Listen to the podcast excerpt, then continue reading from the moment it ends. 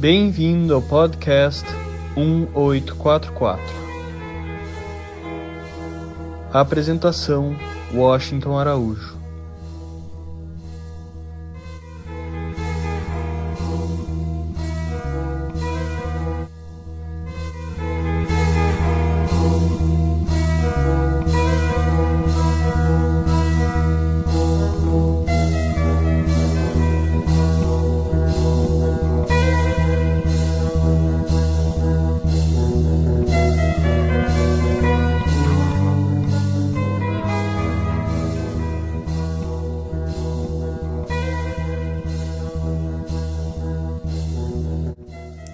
Gratidão é um mistério, não pelo prazer que temos com ela, mas pelo obstáculo que com ela vencemos. É a mais agradável das virtudes e o mais virtuoso dos prazeres. Pode ser que você já tenha ouvido um gratidão como forma de agradecimento nos últimos tempos. Uma busca que eu fiz no Instagram mostra mais de 1 milhão e 100 mil menções à palavra Jogo da Velha Gratidão. No Google Trends, que mede a incidência de pesquisa por palavra, se nota que além dos previsíveis picos de menção em dezembro, ou seja, no Natal e no Ano Novo, existe um aumento gradativo na frequência da palavra ao longo dos últimos três anos Obrigado é um termo simples. É usado para agradecer a alguém. Ele pode até ter perdido o significado etimológico ao longo das centenas de anos. Mas na raiz obrigado vem do latim obligatus, o particípio do verbo obligare, que significa ligar, amarrar. Dizer obrigado, na verdade, é dizer fico-lhe obrigado, ou seja, fico-lhe devendo pelo favor. Já a gratidão, por sua vez, está ligada ao latim gratia, graça, literalmente, ou gratus, agradável. Existe um poder chamado gratidão. Por mais que se deseje, é impossível viver isoladamente pois de uma forma direta ou indireta, uma pessoa sofre ou exerce algum tipo de influência sobre a outra numa relação de interdependência.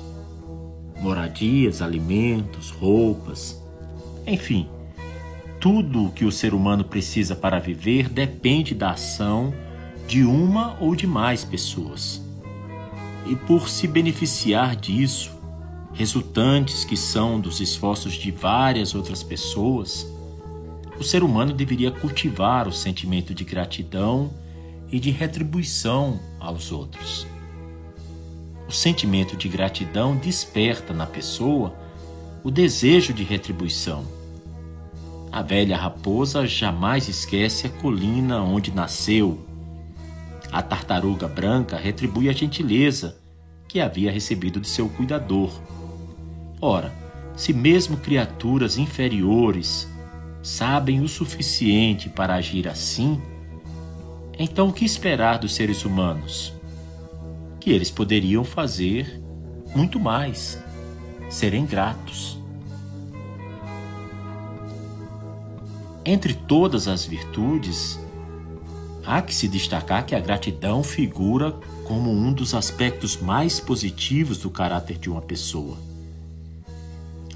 Não foi à toa que o grande estadista, orador, o escritor romano Marco Túlio Cícero, que viveu no ano 106 a.C., dizia que dentre todas as virtudes a gratidão era não apenas a maior, mas a origem de todas as outras.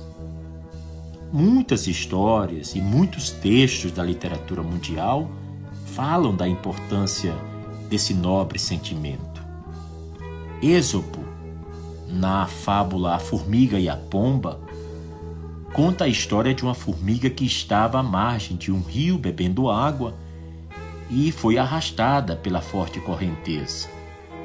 quando ela estava prestes a se afogar, uma pomba que a tudo assistia, pousada numa árvore próxima do rio, arrancou uma folha e a deixou cair na correnteza, perto daquele pequenino inseto.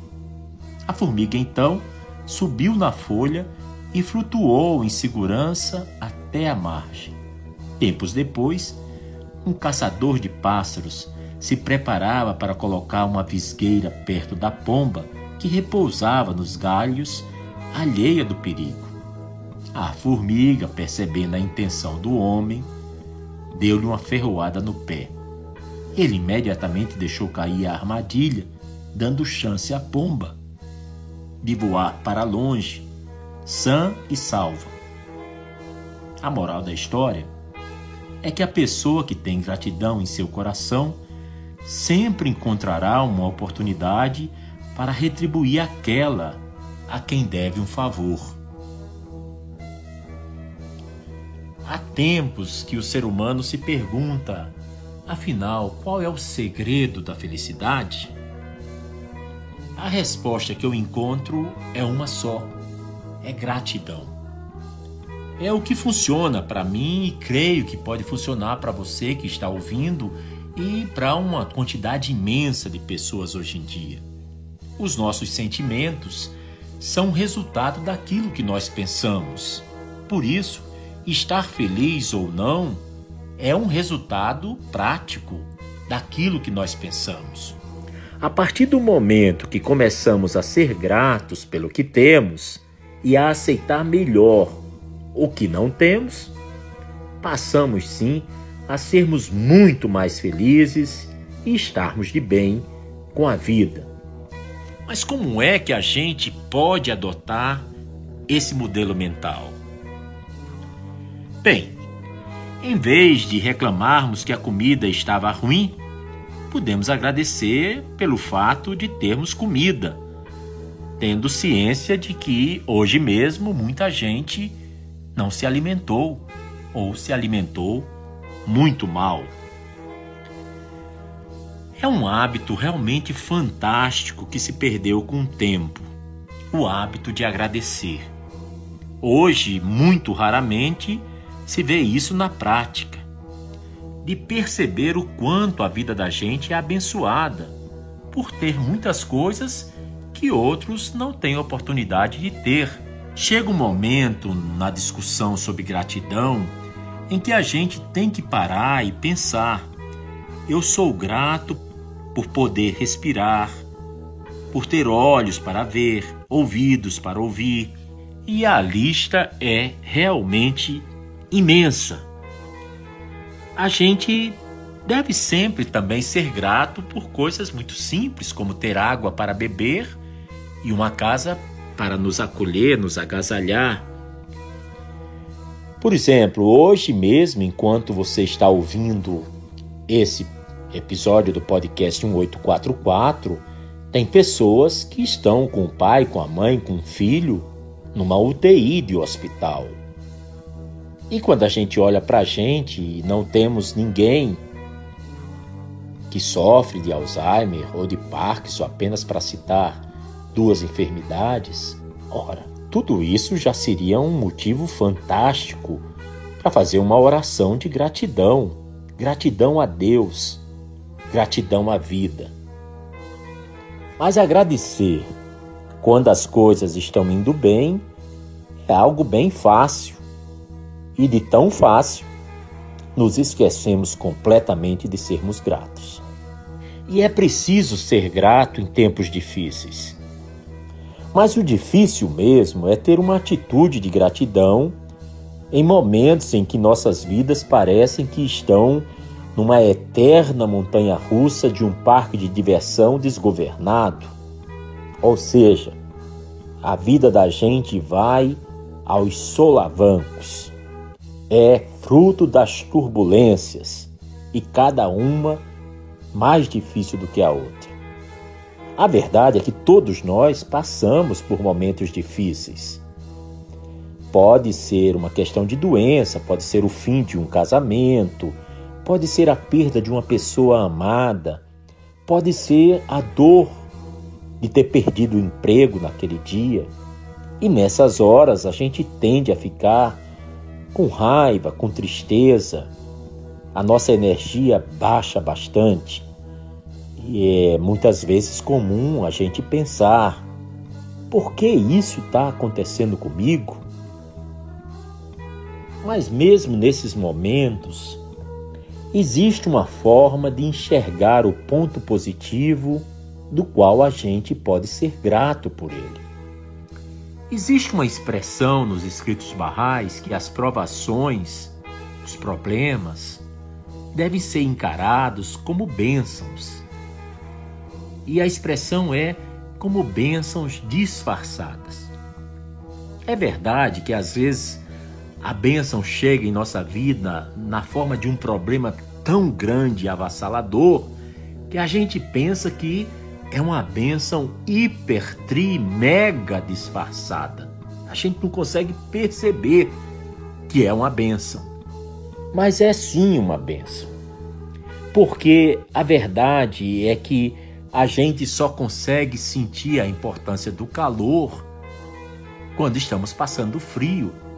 A importância da comida e dos alimentos quando estamos passando fome em momento de dificuldades, de provações, tribulações, sofrimentos, escassez, enfermidade, que nós podemos mostrar a nobreza de nosso coração, a pureza de nossa alma e a força de nosso caráter.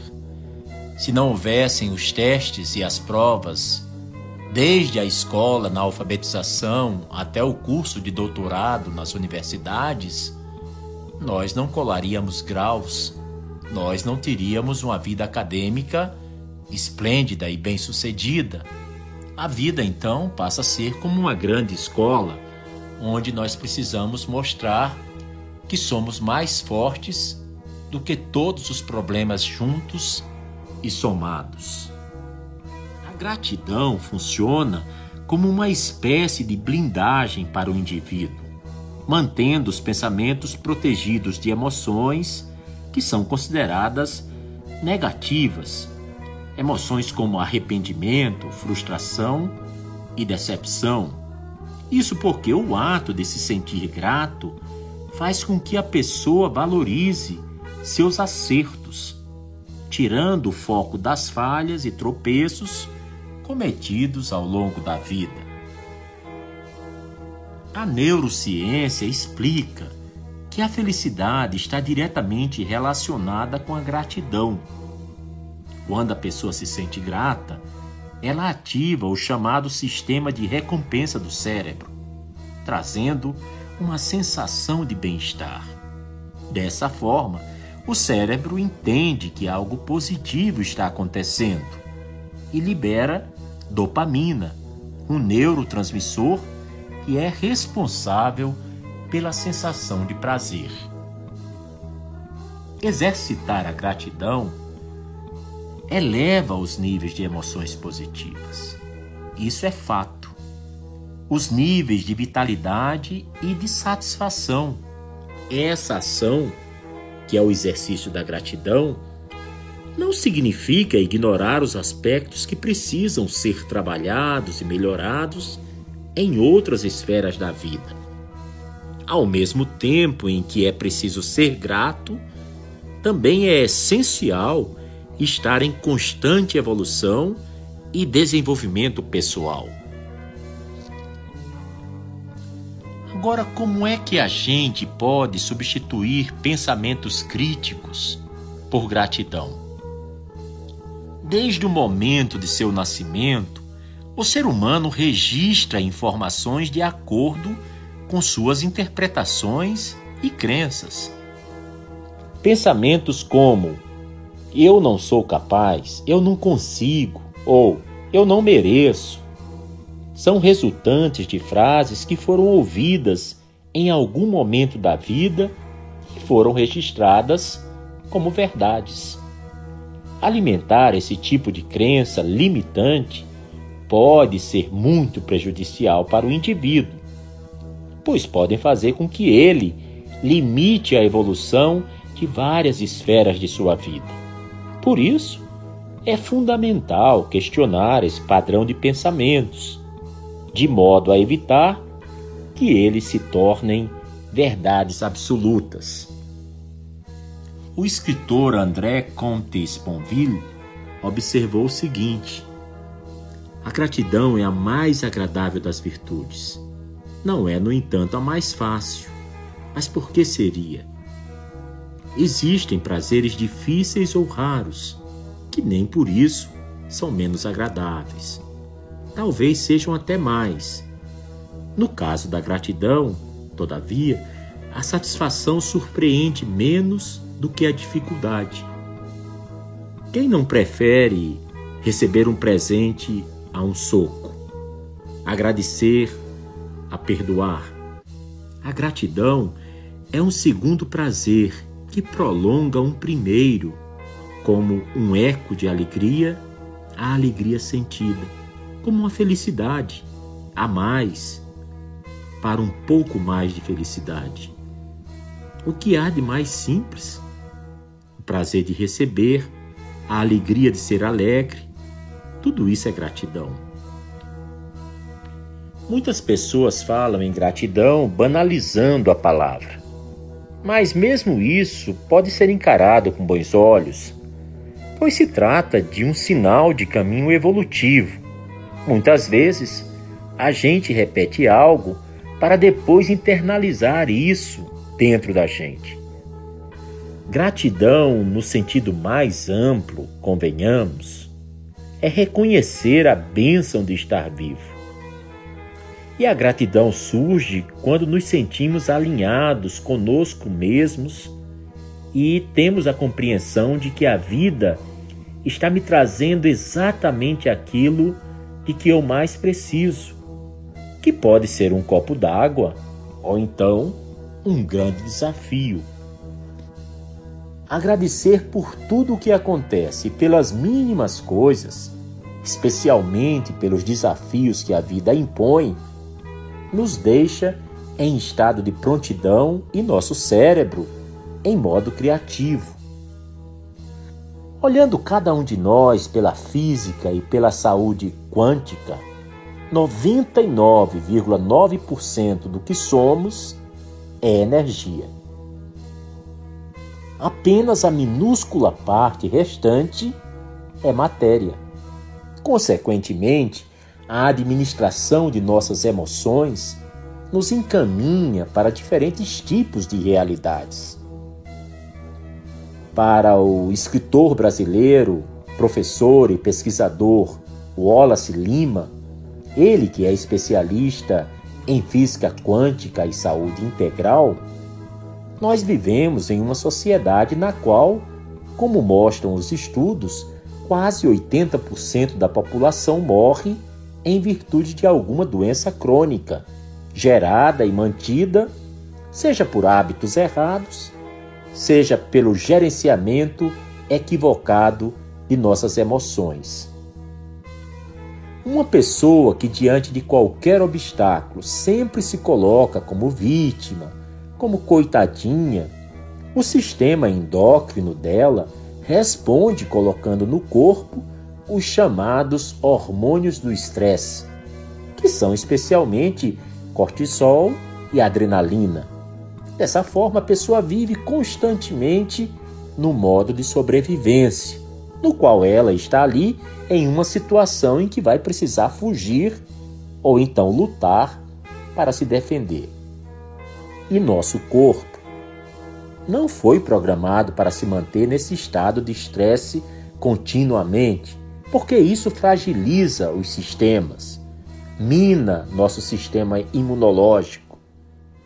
Mas, ao contrário disso, a ciência vem pesquisando que o estado de gratidão se comunica com outra reação química em nosso corpo. Agradecer por tudo o que acontece e pelas mínimas coisas, especialmente pelos desafios, nos deixa em estado de prontidão e em modo criativo. Isso porque a gratidão joga no organismo os neurotransmissores do bem-estar, que são a serotonina e a dopamina, que são ansiolíticos naturais. E nesse estado de tranquilidade relaxamento, a gente pode até pensar em soluções, em vez de ficar preso a pensar em problemas. Independentemente da crença que professemos, a verdade é que a gratidão é um sentimento que age igualmente no nosso desenvolvimento pessoal. Não importa se eu seja um Bahá'í, um judeu, um cristão, um adepto do candomblé, um muçulmano ou um budista, não importa isso. E um bom exemplo é do escritor Oliver Sacks. Ele escreveu um livro chamado Gratidão foi lançado no Brasil pela Companhia das Letras. E Oliver Sacks, ele foi um neurologista e escritor anglo-americano. Foi um ateu declaradamente durante toda a sua existência. Sacks, que assinou vários best-sellers ao longo de sua trajetória, descobriu no início do último ano de sua vida, 2015, que estava com um tipo de câncer, com pouquíssimas opções de tratamento. Diante do prognóstico de pouco mais de ter apenas seis meses de vida, o médico cientista se dedicou a escrever quatro ensaios, publicados separadamente no jornal The New York Times, e posteriormente foram reunidos nesse livro chamado Gratidão. Em todos os textos, cada um à sua maneira, o médico e pesquisador Oliver Sacks expressou o profundo sentimento de gratidão pela vida que lhe foi permitida.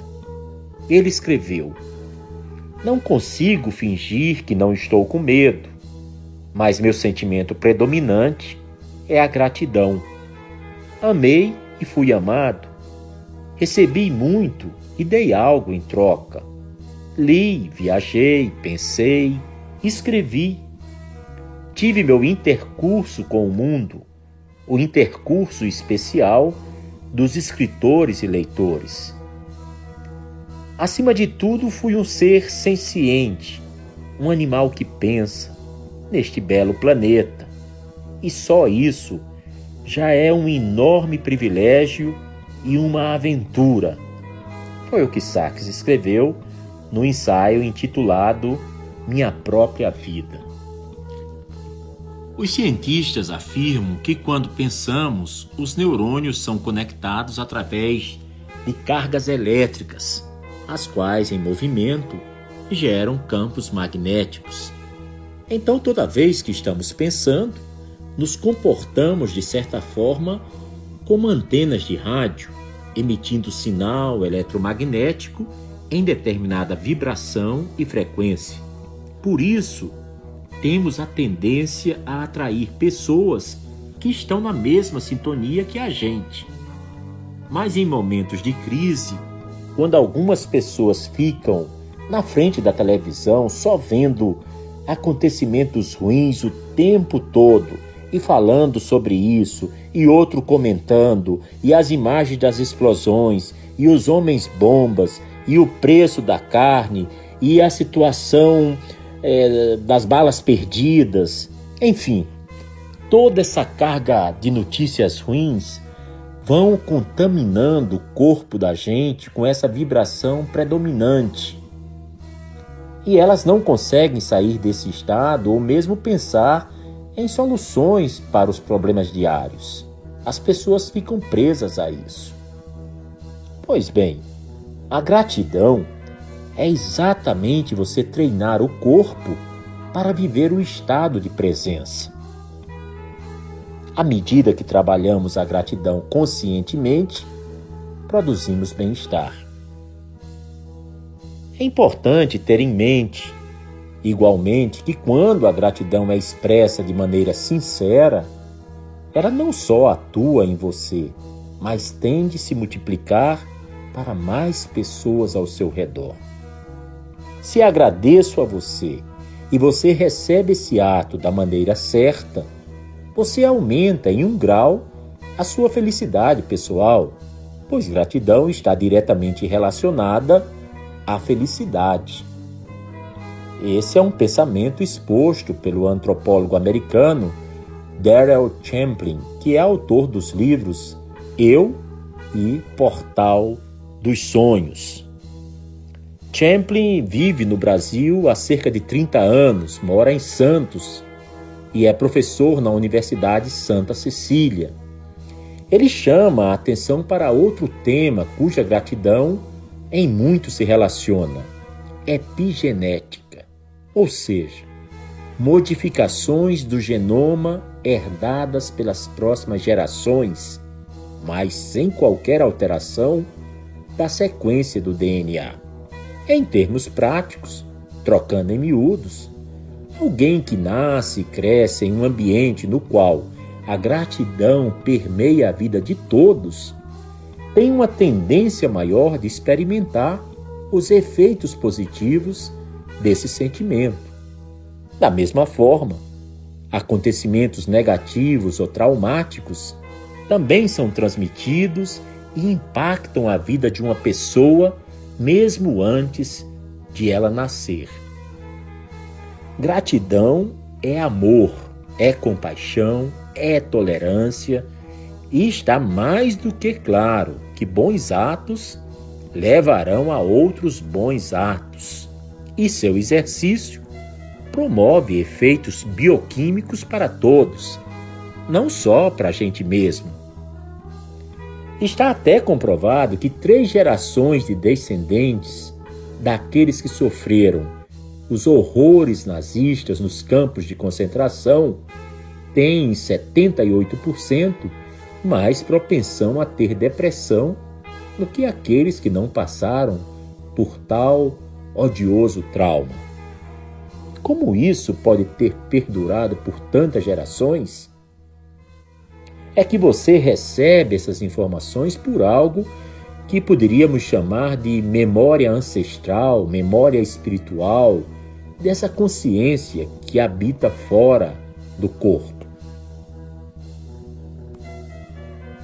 Está demonstrado cientificamente que os efeitos da meditação no corpo vão muito além do relaxamento e geram em qualquer pessoa uma ampliação da tolerância, da compaixão e, por causa disso, uma ampliação também da gratidão. Uma sugestão interessante. Quanto mais se estiver em um ambiente rodeado por pessoas positivas, mais provável que se ativem no cérebro as mesmas redes neurais da positividade Portanto, é imprescindível que a gente esteja sempre em busca de bons livros, boas músicas, boas notícias, influenciando assim nosso ser e a forma como a nossa genética se expressa. Só no fortalecimento do novo a gente pode construir uma nova personalidade e uma realidade pessoal diferente olhar para todos os lados de uma situação e visualizar, enxergar a graça no que não era visível antes, também se mostra essencial. Voltemos ao pensamento do neurologista e escritor Oliver Sacks, que no seu ensaio intitulado Shabbat escreveu o seguinte: Podemos alcançar com a gratidão aquela sensação de paz dentro de nós mesmos.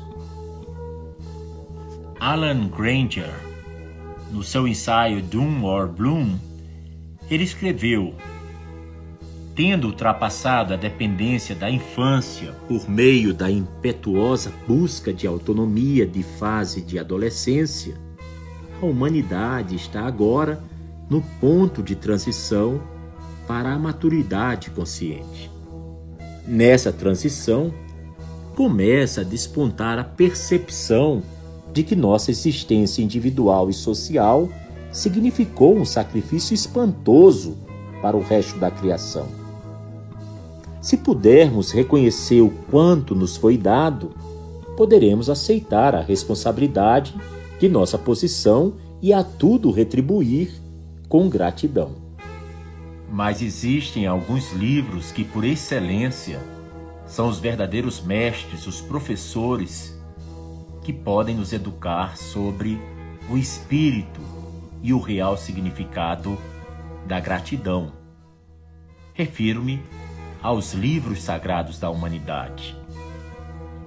Podemos começar pela Bíblia, e a Bíblia abarca tanto os livros sagrados do judaísmo, que é formado por cinco livros, o Pentateuco, quanto pelos livros sagrados do cristianismo, que é formado, dentre outros, pelos evangelhos de Cristo, os evangelhos que foram escritos por Mateus, Lucas, João e Marcos. A Bíblia está cheia de exemplos de pessoas profundamente agradecidas e gratas a Deus. Temos Abraão, Ana, Davi, Paulo, temos Ezequiel, Jeremias, Isaías, Daniel. Temos centenas de personagens que ao longo da história escreveram por suas vidas os mais belos poemas de agradecimento ao seu Senhor ao seu Criador.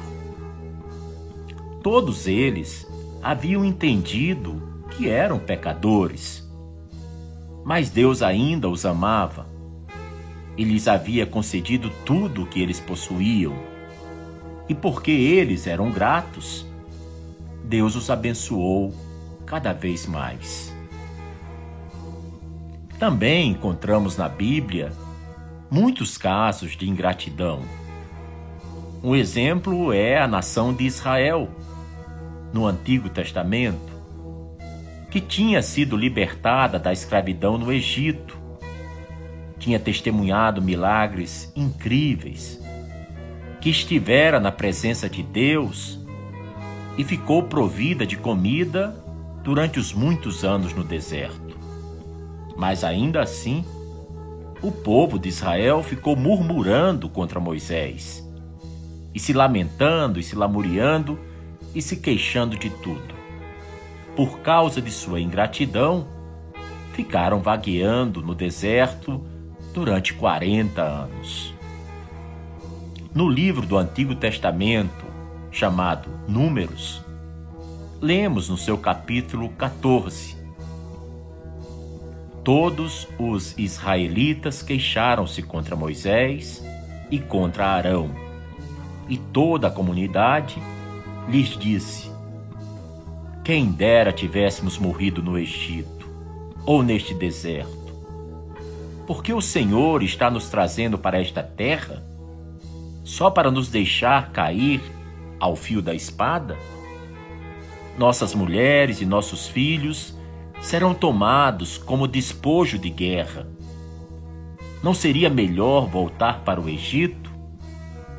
e disseram uns aos outros: Escolheremos um chefe e voltaremos para o Egito.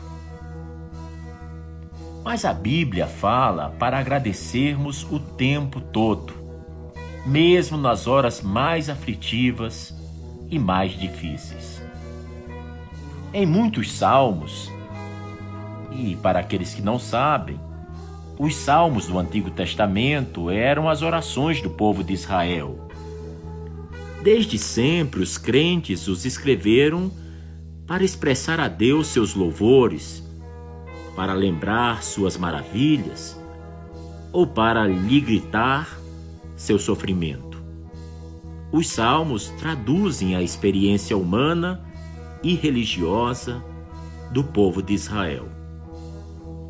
Depois do exílio, passaram a existir 150 salmos, que foram reunidos no livro chamado Coletânea de Louvores, e faz parte do Antigo Testamento. Vejamos três salmos que tratam da gratidão. O Salmo 13 diz o seguinte: Até quando, Senhor? Para sempre te esquecerás de mim? Até quando esconderás de mim o teu rosto? Até quando terei inquietações e tristeza no coração dia após dia?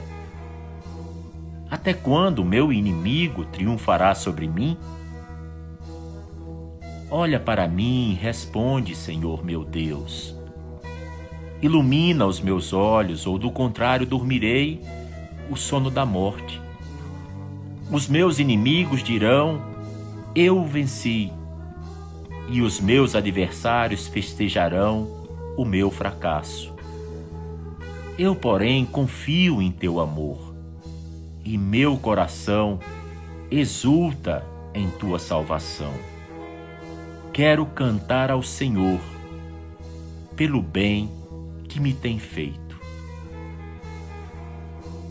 Já no Salmo 22, encontramos esses belíssimos versos.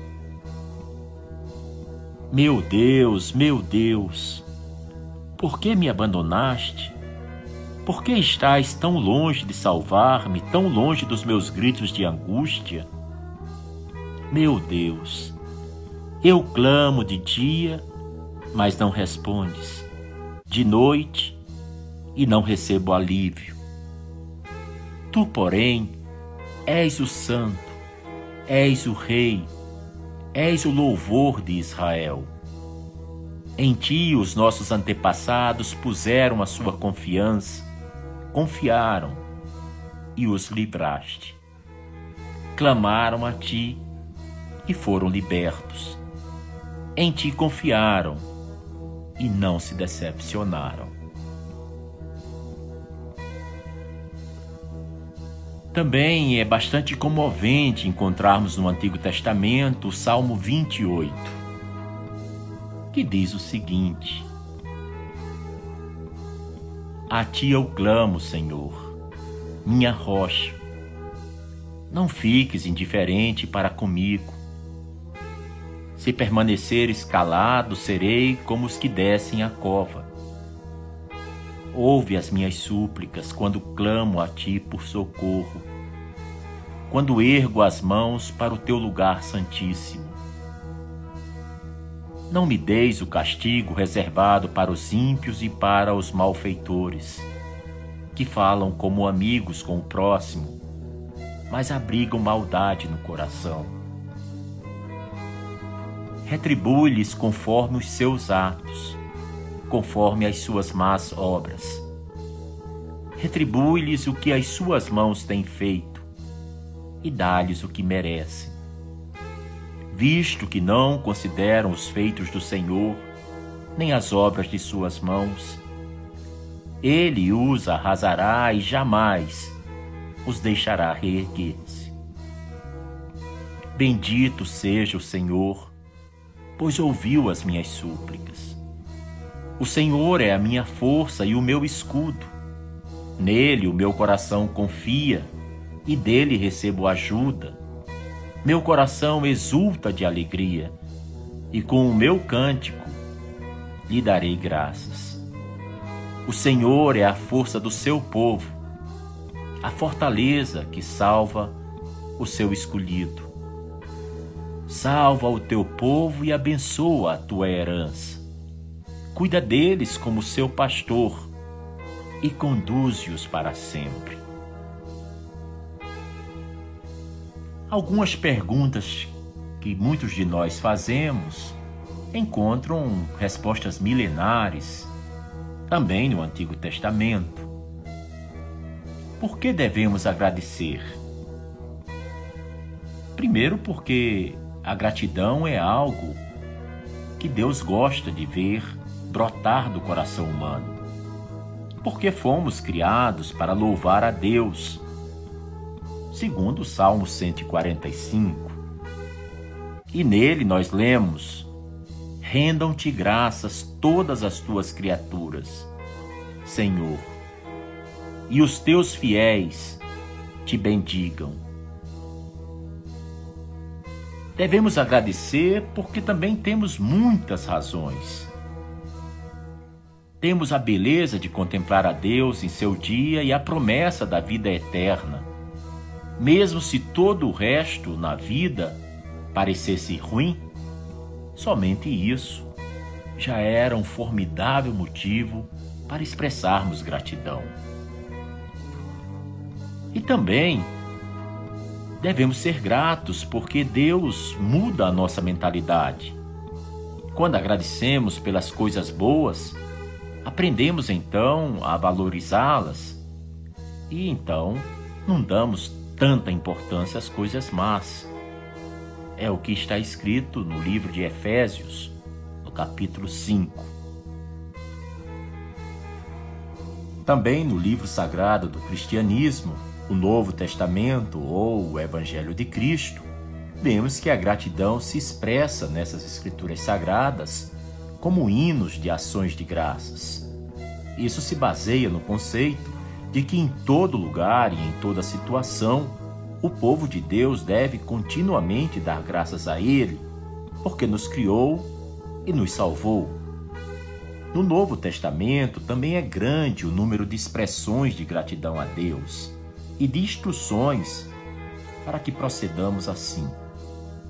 Lemos, por exemplo, o exemplo de Jesus do oferecimento da gratidão. Sabemos dos crentes como davam graças a Cristo.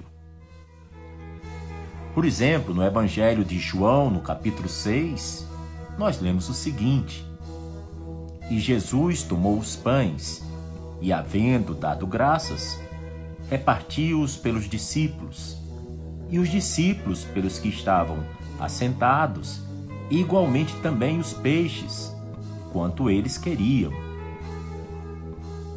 Já no Evangelho de Mateus, no capítulo 11, encontramos: Naquele tempo, respondendo Jesus, disse: Graças te dou, ó Pai, Senhor do céu e da terra que ocultaste estas coisas aos sábios e instruídos, e as revelaste aos pequeninos.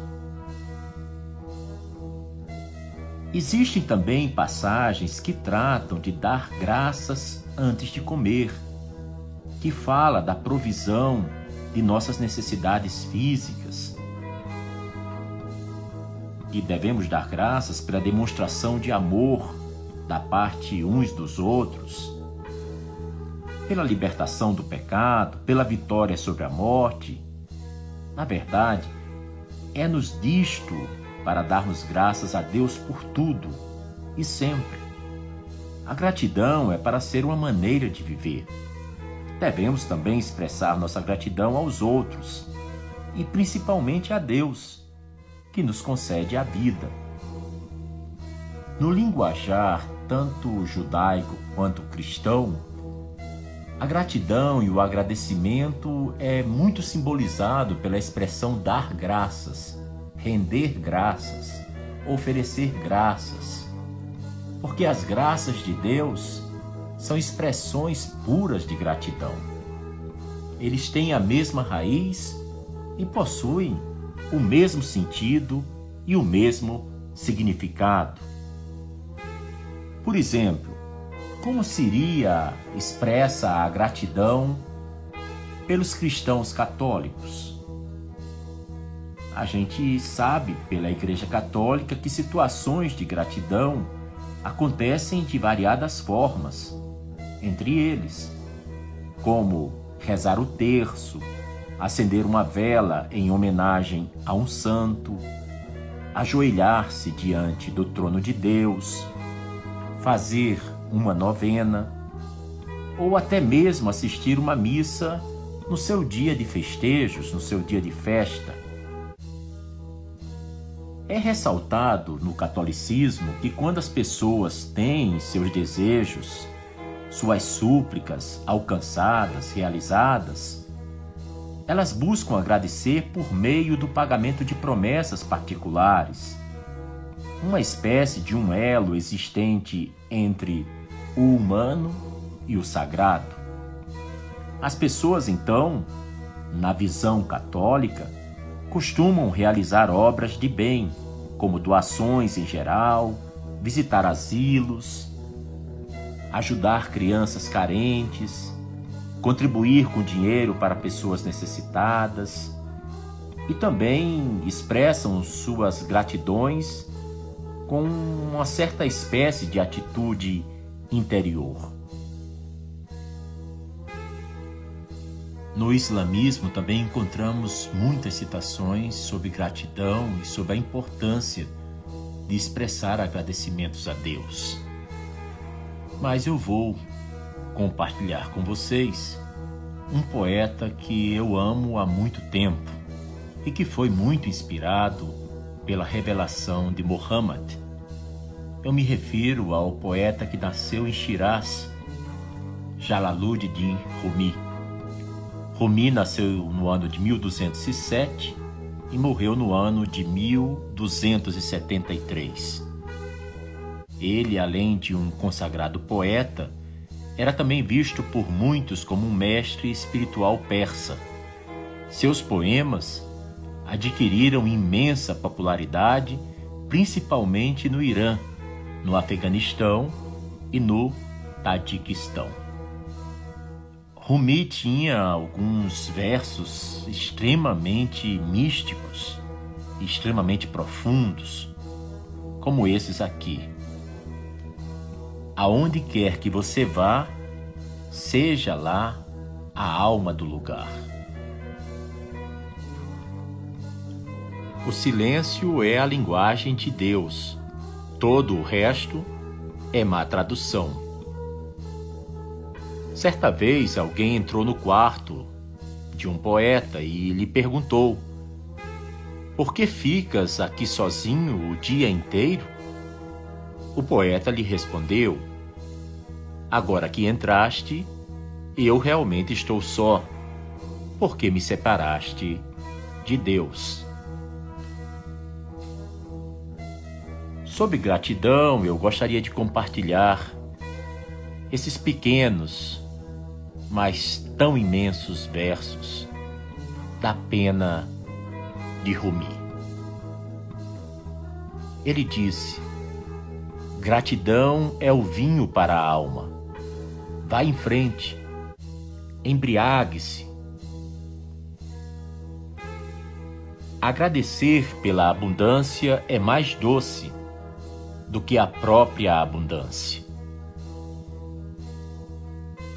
Use a gratidão como um manto, e esta irá alimentar cada canto da sua vida. A gente sabe que a oração é conversação com Deus. A gente sabe que a oração é a água da vida. Que a oração, como disse Abdu'l-Bahá, o filho de Bahá'u'lláh, e o Bahá'í perfeito por excelência, a oração, segundo ele, é cochicho de amor no ouvido de Deus. Escutemos essa belíssima oração revelada por Bahá'u'lláh. Meu Deus, a quem adoro, meu Rei, alvo do meu desejo, com que língua te posso expressar a minha gratidão? Da minha incúria? Tu me despertaste. Eu me afastara, mas ajudado pela tua graça, volvi-me a ti. Eu estava como morto. Me animastes com a água da vida. Do meu estado esmorecido, tu me ressuscitaste com o fluxo divino das tuas palavras emanadas da pena do Todo Misericordioso. Ó Divina Providência, todos os seres existentes são gerados através da tua graça. Não os prives das águas da tua generosidade, nem os impeças de se aproximarem do oceano de tua mercê. Quando a gente conhece o oceano das sagradas escrituras reveladas pelo Babi, por Bahá'u'lláh, por Abdu'l-Bahá, a gente contempla infinito número de pérolas de gratidão. É muito difícil encontrar uma oração em que o verbo agradecer não esteja nele, em que o substantivo gratidão não surja, em que em um apelo apaixonado em direção a Deus não se peça por um coração agradecido. Por exemplo, tem uma oração que me toca muito, que me comove profundamente a alma, que me deixa o coração muito sensibilizado. É essa oração de Barraulá que eu vou ler agora para vocês. Louvor a ti, ó meu Deus, por haveres revelado teus favores e tuas graças e glória a ti, ó meu bem-amado, por haveres manifestado o sol de tua misericórdia e tuas graças benéficas. Expresso-te tal gratidão que pode dirigir os passos dos refratários para os esplendores da luz matinal da tua guia e capacitar aqueles que por ti anseiam para atingirem a sede da revelação do fulgor da tua beleza. Expresso-te tal gratidão que pode fazer o enfermo recorrer às águas da tua cura e ajudar aqueles afastados de ti a se aproximarem da fonte viva da tua presença. Expresso-te tal gratidão que pode remover de teus servos as roupas da imortalidade e da humilhação e adorná-los com as vestes de tua eternidade e tua glória, e que pode conduzir os pobres às praias de tua santidade e tuas abundantes riquezas. Expresso-te tal gratidão que pode fazer a ave celestial cantar sobre os ramos do lótus da imortalidade, sua melodia. Verdadeiramente, tu és Deus.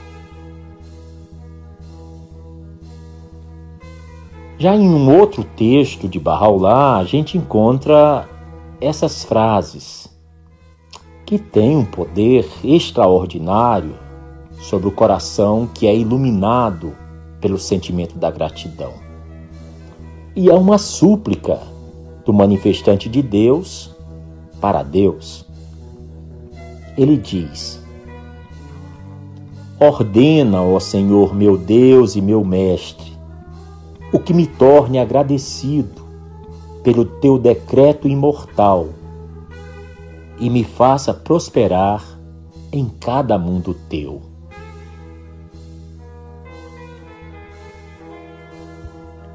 Uma das orações mais conhecidas e mais recitadas, entoadas por barrais em todos os continentes, de lugarejos a metrópoles, das selvas às savanas, dos desertos às ilhas, é a Epístola de Armad. É uma oração poderosíssima, é uma oração que tem muitos mistérios e é uma oração, como já disse, dotada de um poder, de uma potência especial. Tanto que foi o objeto de um episódio inteiro desse podcast 1844. Num dos versículos dessa epístola de Armad, nós lemos o seguinte, e que fala sobre gratidão, que fala sobre ser grato. É o seguinte: aprende bem esta epístola, ó Armade. Entoa-a durante os teus dias e não te abstenhas disso. Pois verdadeiramente Deus ordenou a quem a entoasse a recompensa de cem mártires e um serviço em ambos os mundos. Estes favores nós te concedemos por generosidade da nossa parte e mercê da nossa presença, para que tu sejas dos gratos.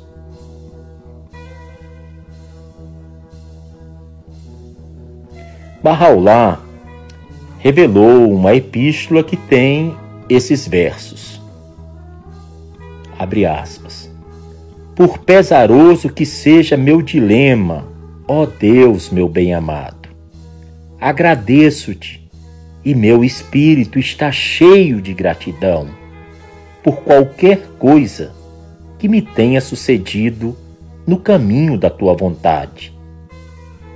Estou muito contente por aquilo que ordenaste para mim e acolherei com prazer, por mais aflitivas que sejam, as angústias e tristezas que me sobrevierem. A gente aprende nas lições que Abdu'l-Bahá deixou durante as suas viagens às Américas, isso em princípios do século passado, do século XX. Abdu'l-Bahá já tinha 67 anos de idade, já era um ancião, já tinha passado por uma vida de muitas privações, de muitas dores, sofrimentos e angústias indescritíveis mas ele era a personificação da gratidão. Abdu'l-Bahá escreveu: A melhor maneira de agradecer a Deus é nos amando uns aos outros. O agradecimento apenas verbal não tem efeito. A verdadeira gratidão consiste em agradecer de coração, com toda sinceridade quando o homem, correspondendo aos favores de Deus, manifesta susceptibilidade de consciência, o coração torna-se feliz, o espírito eleva-se. Estas susceptibilidades espirituais são o agradecimento ideal.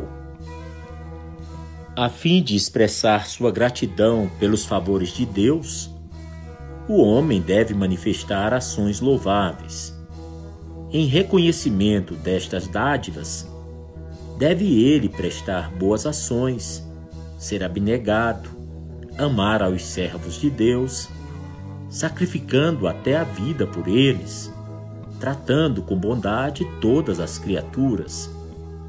Ele deve se desprender deste mundo, ser atraído ao reino de Abra com rosto radiante, língua eloquente, ouvidos atentos, esforçando-se dia e noite para atingir a aprovação de Deus. Qualquer coisa que ele quiser fazer deve ser do agrado de Deus. Ele deve observar e ver o que é a vontade de Deus e agir de acordo. Não pode haver dúvida de que tais atos louváveis constituem gratidão pelos favores de Deus conclui Abdu'l-Bahá. Passamos tempo demasiado afastados da nossa verdadeira essência, que é a nossa essência espiritual. E então passamos a considerar os favores de Deus, as bênçãos de Deus, as graças de Deus sobre nossas vidas como sendo algo comum, corriqueiro, como se fosse algo que já nos estivesse garantido desde sempre. E isso nos faz deixar enferrujado o nosso coração em relação ao sentimento da gratidão.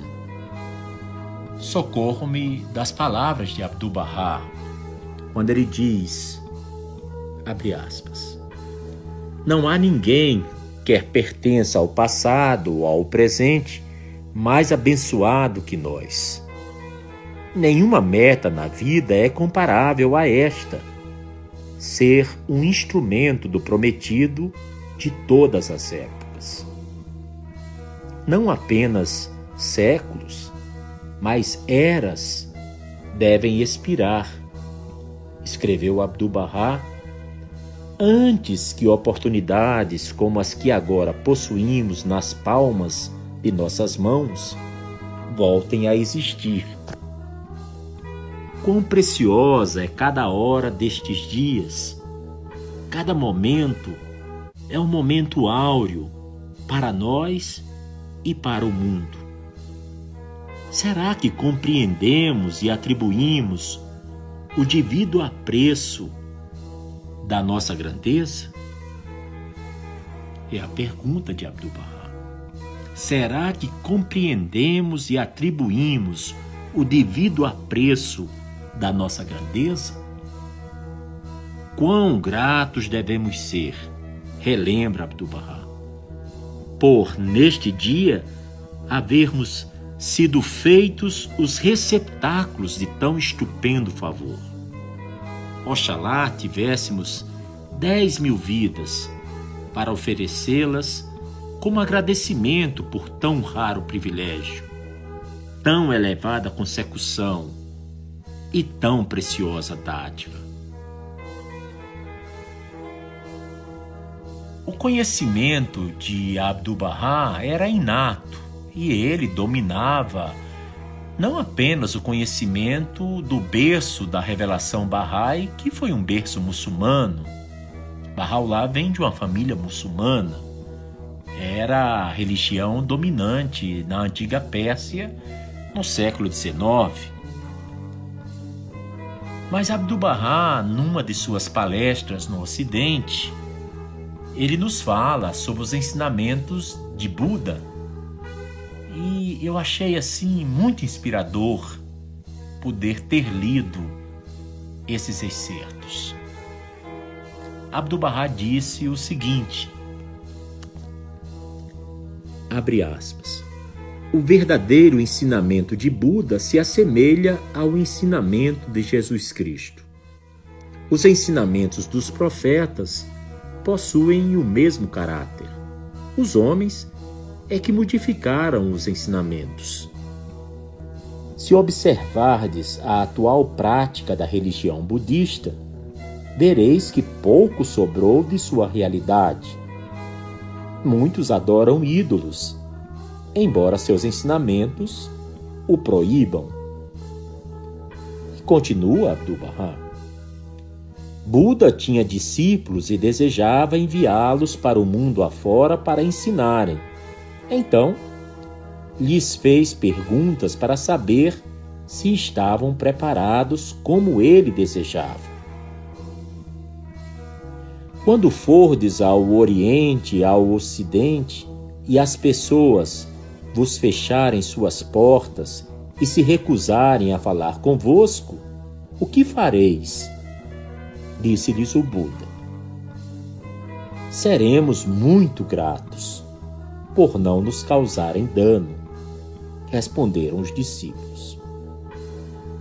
E se vos causarem dano e vos molestarem, o que fareis? Seremos muito gratos por não nos darem tratamento pior. Se vos lançarem na prisão, ainda assim seremos gratos por não nos matarem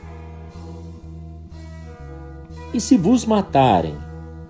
Perguntou o Buda pela última vez.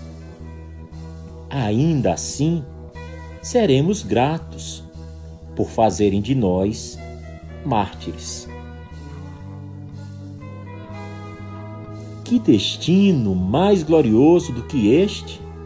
Morrer pela glória de Deus? Disseram os discípulos. Muito bem lhes disse Buda.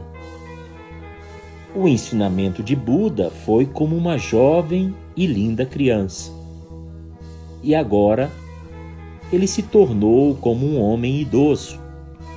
Como os idosos, ele não pode ver bem, não pode ouvir bem, não pode se lembrar muito bem de nada. Esses são trechos de uma palestra de Abdu'l-Bahá em Londres, no ano de 1911. Portanto, há mais de 100 anos passados, e vemos como fica atual e podemos observar como esses discípulos tinham percebido a essência real do budismo, que era a gratidão. Porque de qualquer forma, o que acontecesse de ruim, aqueles seguidores, aqueles discípulos de Buda, eles estavam sempre preparados para enfrentar tudo isso com sentimento de gratidão. Mas a gratidão é algo que merece o nosso estudo, a nossa reflexão.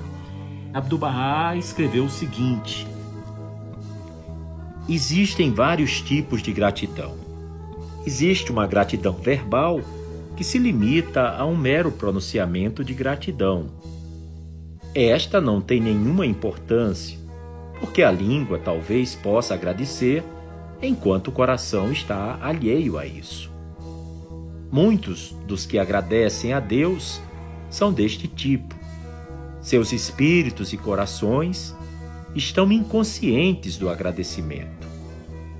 Isto é meramente um hábito, tal como quando nos encontramos, recebemos um presente e dizemos obrigado, pronunciando as palavras sem maior significado.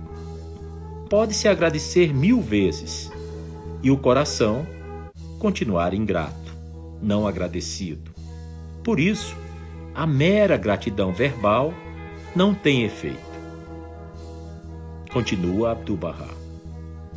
A verdadeira gratidão, porém, é um agradecimento cordial vindo do coração. Quando o homem, em resposta aos favores de Deus, manifesta suscetibilidades de consciência, seu coração se alegra e seu espírito se enleva. Estas suscetibilidades espirituais são a gratidão ideal. E Abdu'l-Bahá disse mais: existe ainda um agradecimento cordial que se expressa nos atos e obras do homem quando seu coração está cheio de gratidão. Por exemplo, Deus conferiu ao homem o dom da orientação, e em sua gratidão por este grande dom, certas ações devem emanar dele. Para expressar sua gratidão pelos favores de Deus, o homem deve mostrar ações louváveis em resposta a estas dádivas, ele deve fazer boas ações e alto sacrifício, amar os servos de Deus, dar até mesmo a vida por eles, mostrar bondade para com todas as criaturas. Ele deve se desprender do mundo, ser atraído ao reino de Abra, com a face radiante, a língua eloquente, o ouvido atento, dia e noite, se esforçando por atingir o beneplácito de Deus. Qualquer coisa que deseje fazer deve estar em harmonia com o beneplácito de Deus. Ele deve observar e ver qual é a vontade de Deus e agir de acordo com ela. Não pode haver dúvida que tais atos louváveis são em agradecimento aos favores de Deus. Considerai quão agradecido alguém se torna ao se recuperar de uma doença, quando gentilmente tratado por outro, quando alguém lhe presta algum serviço, por mais insignificante que seja. Continua Abdu'l-Bahá. Se esquecemos tais favores, evidencia-se nossa ingratidão.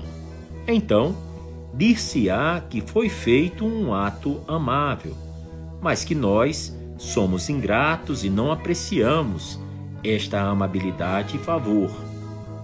Física e espiritualmente, estamos submersos no mar da graça de Deus. Ele nos proveu alimento, bebida e outras necessidades Seus favores nos envolvem de todos os lados. O sustento proporcionado ao homem é uma bênção. A visão, a audição e todas as suas faculdades são dádivas maravilhosas. Estas bênçãos são inúmeras. Não importa quantas sejam mencionadas, elas continuam intermináveis. As bênçãos espirituais são igualmente infindáveis.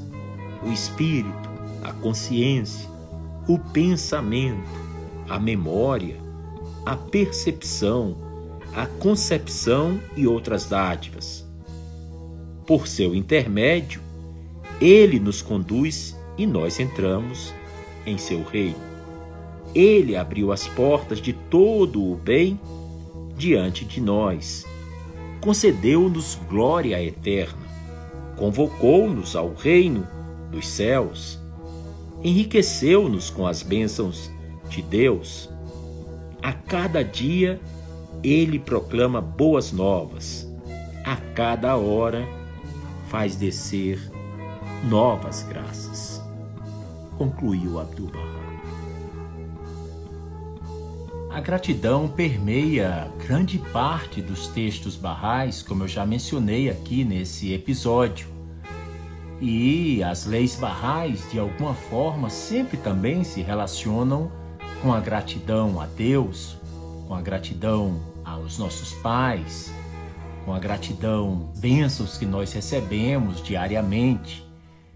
Enfim, uma lei Bahá'í muito preciosa é a lei do casamento.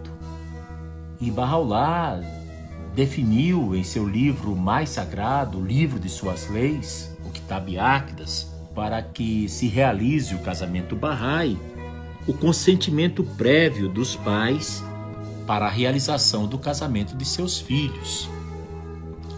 Pois bem, Shoghi Effendi, o guardião da fé Bahá'í, neto de Abdu'l-Bahá, ele interpretou essa lei como aplicável aos pais naturais, sendo um dos seus propósitos expressar uma determinada gratidão e respeito nos corações dos filhos por aqueles que lhes deram a vida e encaminharam suas almas para a jornada eterna rumo ao seu Criador. Você vê que explicação belíssima, que sensibilidade e quanta delicadeza tem nessa lei do consentimento dos pais para que seus filhos contraiam núpcias.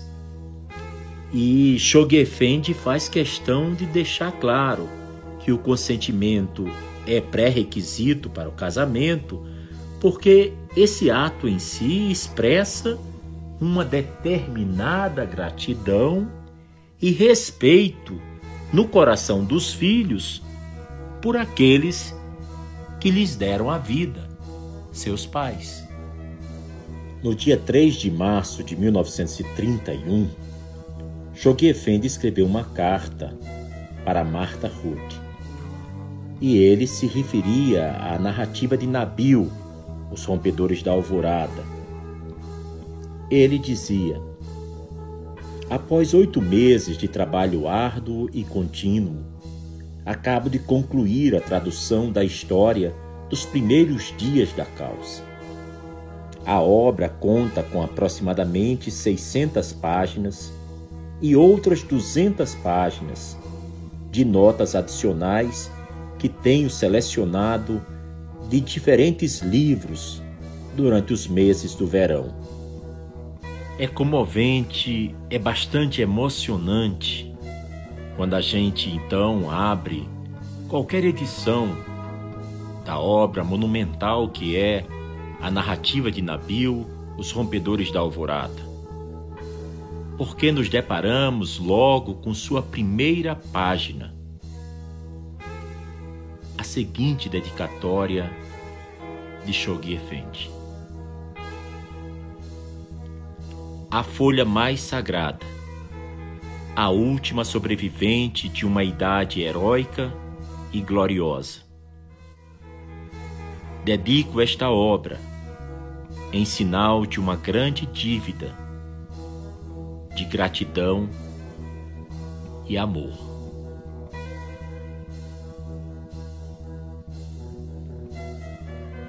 Quando a gente está lendo Os Rompedores da Alvorada, a gente fica profundamente encantado com tantos eventos trágicos, com tantos sentimentos de amor e devoção expresso por milhares de pessoas que reconheceram a Deus quando ele mais uma vez caminhava sobre a face da terra. Shoghi Effendi como que recriou com uma nova vestimenta para o inglês a sua tradução. Scholars, eruditos de Cambridge, de Oxford, foram praticamente unânimes em reconhecer o trabalho hercúleo e o elevadíssimo grau de excelência que Shoghi Effendi havia conseguido com tão formidável tradução.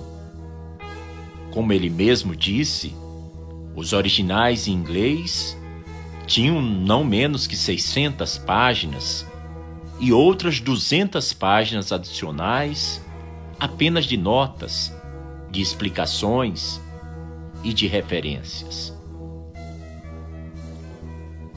Sem dúvida, consumiu muito tempo da vida de Shoghi Effendi. E traduzir um idioma oriental para um idioma ocidental não é tarefa nem um pouco simples. Pois bem, todo esse trabalho ele dedicou à memória de sua tia-avó, a única filha de Bahá'u'lláh, conhecida como Bahir Hanum, a folha mais sagrada. Em 2 de setembro de 1950, Shoghi Effendi escreveu a seguinte mensagem aos barrais dos Estados Unidos. Meu coração é confortado pelas inúmeras mensagens provenientes de comunidades, assembleias, grupos, comitês e crentes individuais americanos, repletas com expressões de devoção amorosa, votos de lealdade ao convênio de Abdu'l-Bahá, preces em meu favor e certezas de dedicação no serviço à preciosa fé. Eu lhes peço, ternamente amados amigos, considerarem esta mensagem como se endereçada a cada um pessoalmente, levando a cada um e todos a certeza de minha invariável consciência, de seu envolvente amor e incansável apoio, assim como de minha eterna gratidão e inabalável afeição e imenso orgulho da sua inigualável participação coletiva no apoio mundial da tão querida causa, tão preciosa para todos nós. Como é que a gente pode cultivar o sentimento da gratidão? eu pensei em algumas coisas que encontrei nas minhas pesquisas sobre o tema. O primeiro que eu quero mencionar é manter um diário. A criação de um diário da gratidão. Nele você pode diariamente escrever sobre coisas pelo qual você é agradecido em sua vida. Após um tempo fazendo isso, o exercício da gratidão se torna um hábito na sua vida e começa a trazer os benefícios associados a isso. A minha preferida é a oração. Porque na oração você tem condições de falar com quem você mais ama, que é o seu Criador, que é o seu bem-amado. E então, antes de você fazer uma oração, você pode agradecer a Deus por tantas coisas boas que lhe aconteceram. E você pode fazer a sua oração pouco antes de dormir, de forma que você vai dormir com o sentimento da gratidão no seu coração.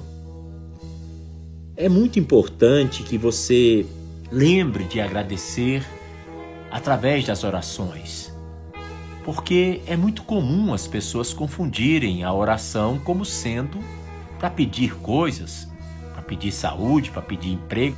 Às vezes a gente acha que Deus só existe para ficar lá em cima atendendo o pedido da gente. Mas será que Deus não abre um grande sorriso quando nós, com humildade, elevamos a Ele uma prece de gratidão? No dia 8 de agosto de 1971, a Casa Universal de Justiça, o órgão máximo da administração da fé Bahá'í em todo o mundo, havia construído um obelisco no local da futura Casa de Adoração Bahá'í a ser construída na Terra Santa. O terreno e o próprio obelisco haviam sido comprados por Shoghi Effendi no ano de 1955, usando dinheiro doado por Amélia Collins. Pois bem, em 1971, o obelisco foi erguido, mas o guindaste que o segurava repentinamente despencou, deixando cair o obelisco e o quebrando em dois pedaços. Foi quando se notou que oculto dentro da junção de uma das peças se encontrava a inscrição Amélia Collins. Shoghi Effendi havia descrito aquele local como sendo a cabeça da montanha de Deus, perto do lugar santificado pelos passos de Bahá'u'lláh, perto da célebre cova de Elias e associada à revelação da Epístola do Carmelo, a carta magna dos centros espirituais e administrativos da fé naquela montanha. É muito delicado ver que, se não fora o imprevisto incidente com aquele guindaste, nós nunca iríamos saber, e as futuras gerações muito menos, a forma como Shoghi Effendi havia expressado a sua gratidão tão delicada e tão duradoura, que era colocando dentro do obelisco o nome da pessoa que havia possibilitado a compra de toda aquela extensão de terra, daquele terreno, onde será futuramente erguido o Templo Bahá'í da Terra Santa. A mão da causa de Deus, William Sears, em 19 de janeiro de 1982, escreveu uma carta geral aos seus amigos barrais espalhados pelo mundo. E lá ele dizia não há ninguém, quer pertença ao passado ou ao presente, mais abençoado do que nós. Nenhuma meta na vida é comparável a esta: ser um instrumento do prometido de todas as épocas. Não apenas séculos, mas eras devem expirar, escreveu Abdu'l-Bahá. Antes que oportunidades como as que agora possuímos nas palmas de nossas mãos voltem a existir. William Sears continua: Quão preciosa é cada hora destes dias. Cada momento é um momento áureo para nós e para o mundo. Será que compreendemos e atribuímos o devido apreço da nossa grandeza? Abdu'l-Bahá, citado por ele com essas palavras, nos diz o seguinte: Quão gratos devemos ser por neste dia havermos sido feitos os receptáculos de tão estupendo favor. Oxalá tivéssemos dez mil vidas para oferecê-las como agradecimento por tão raro privilégio, tão elevada consecução e tão preciosa dádiva.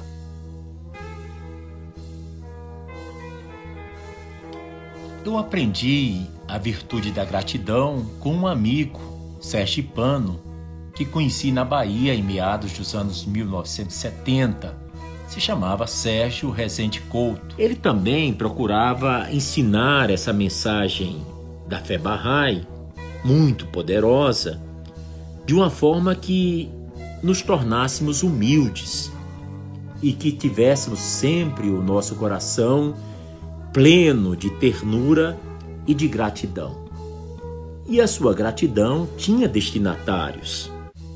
Ele era extremamente grato à Assembleia Espiritual Nacional dos Barrais do Brasil. Cada país tem uma instituição máxima da administração Bahá'í. E o nome dessa instituição é Assembleia Espiritual Nacional.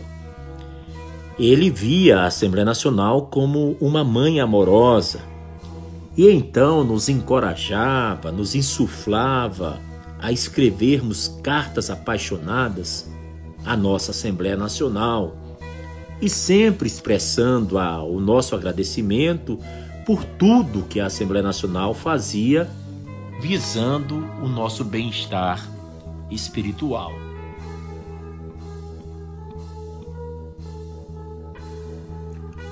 O ministro da Igreja da Fraternidade, Howard Colby Ives, que nasceu em 1867 e morreu em 1941, ele teve o privilégio de se encontrar pessoalmente com Abdu'l-Bahá no verão de 1912, na cidade de Nova York.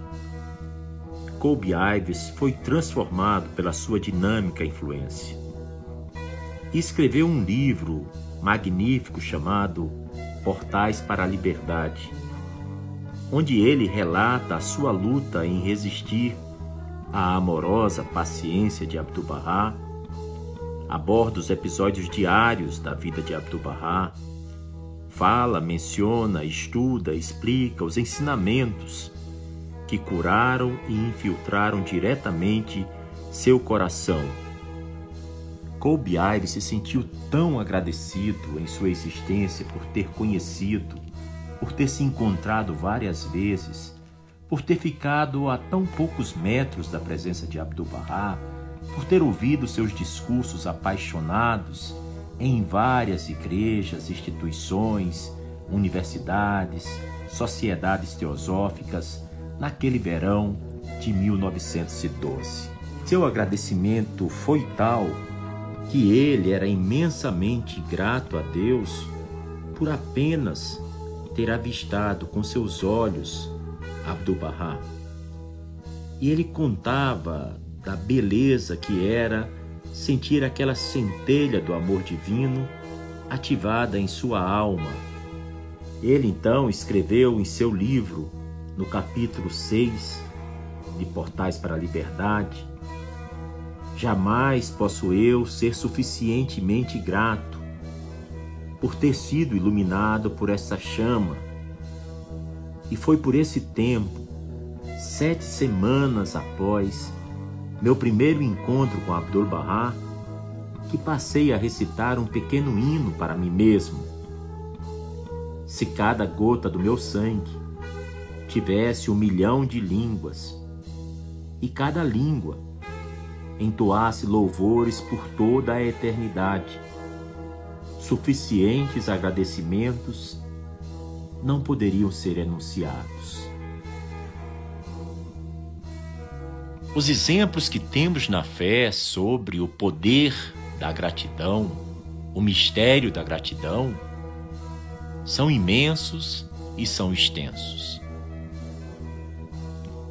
E a gente se sente mais conectado com esse espírito que anima a causa de Deus quando em nosso dia a dia conseguimos ser expressões do mais puro agradecimento.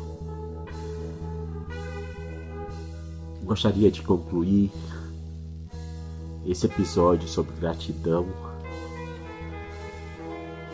para expressar gratidão à minha mãe,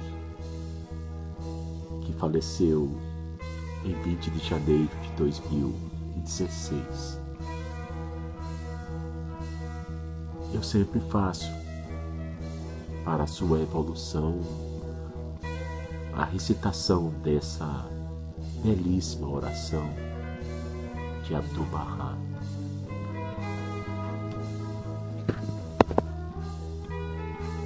Ó tu, Senhor clemente, perdoa os pecados de minha querida mãe, absolve-lhe as imperfeições, dá-lhe um vislumbre da providência e conduze-a ao teu reino.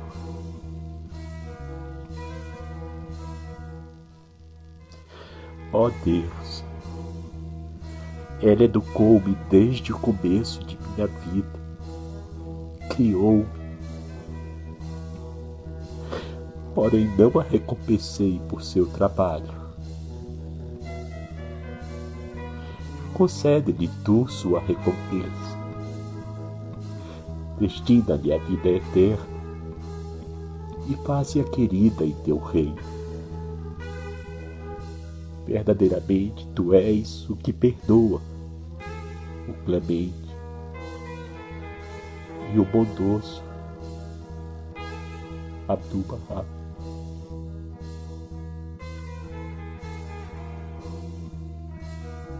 Você acabou de ouvir mais um episódio do podcast 1844.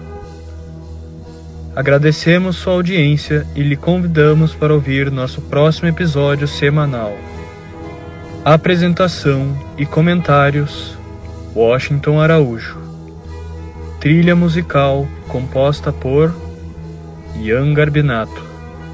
Sonoplastia e edição de áudio Shahin Nasrabadi. Vinhetas Diogo Garbinato.